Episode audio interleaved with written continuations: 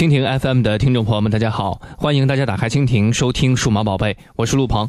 如果您喜欢我的节目，可以在蜻蜓当中点击收藏，就可以想听就听了。或者呢，关注我的新浪微博主播陆鹏，加微的那个就是我了。在微博当中，你也可以分享你的科技故事。当然了，别忘了在节目当中可以进行打赏哦，钱多钱少不重要，支持节目就好。我是趁着今天 NBA 总决赛第五场的中场休息的时间啊，过来给大家录节目。今天想和大家聊一聊，你现在用的手机是通过什么样的渠道买来的？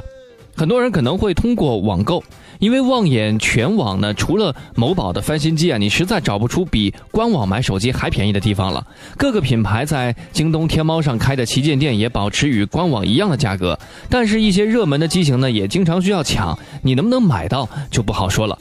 还有就是第三方的网店，热门机一般都会加价。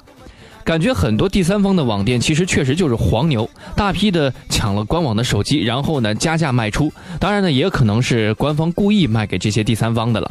但是至于正品保障的话，就肯定不如官网和旗舰店了。第三呢。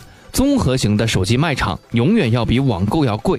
这几年啊，这些综合型的卖场的信息呢，也算是跟得很迅速。记得前几年某些手机在网上哗哗的掉价，实体店仍然我行我素卖原价。而且这些大卖场的正品性其实真的不够保障，不好说这里面有没有一些翻新机。